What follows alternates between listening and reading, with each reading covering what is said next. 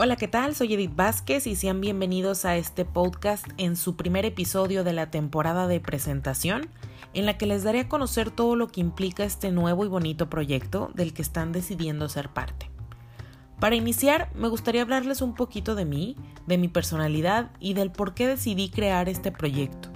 Y es que yo soy muy creyente de la vibra que transmite cada persona, y creo que para que realmente quieran unirse a esta familia de yo sí soy fan, tienen que de cierta manera conectar conmigo.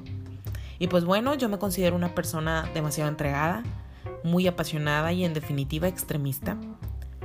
Decidí iniciar con Yo sí soy fan porque siento que en primera tengo mucho que expresar.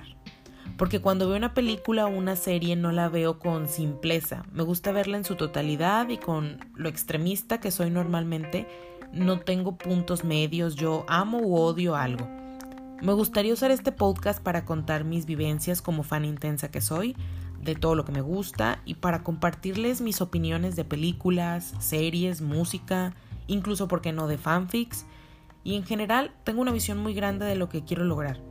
Yo tengo muchos planes para todo esto que poco a poquito se los iré platicando, pero por lo pronto no me queda más que invitarlos a formar parte de Yo si soy fan para que se aventuren conmigo con toda la intensidad de su fanatismo e incluso se relajen, se desestresen y compartan o debatan sus opiniones conmigo.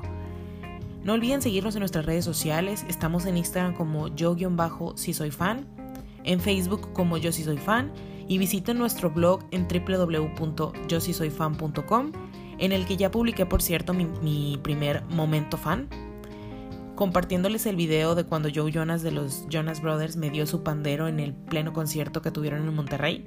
Así que anímense a compartirnos sus experiencias con artistas o en premieres de películas, en nuestro Instagram etiquetándonos y usando el hashtag MomentoFan. Así que sigan al pendiente para más y hasta luego.